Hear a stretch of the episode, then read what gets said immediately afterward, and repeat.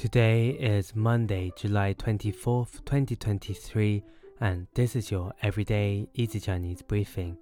大家好，我是林老师, and in under 5 minutes every weekday, you'll learn a new word and how to use this word correctly in phrases and sentences. Today's word of the day is hua, hua, which means flower.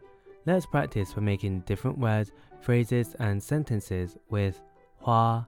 The first word is 爆米花,爆米花, which means popcorn. Let's look at each character of this word.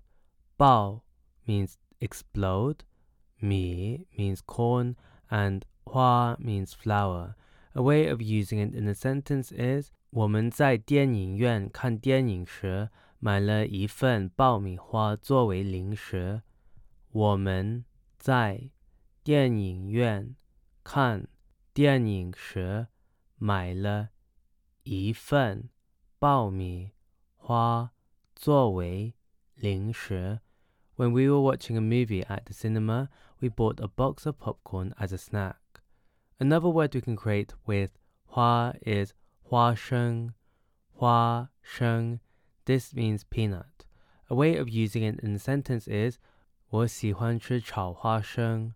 我喜欢吃炒花生。I like eating roasted peanuts. Finally, we can create the word 花园,花园, which means garden. A way of using it in a sentence is 我们的家有一个漂亮的花园。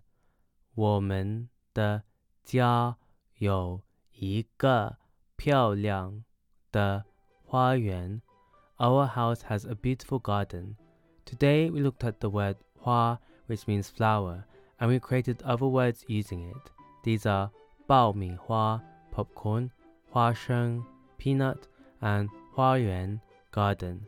To see this podcast transcript, please head over to the forum section of our website, www.everydayeasychinese.com, where you can find even more free Chinese language resources. See you again soon for more practice.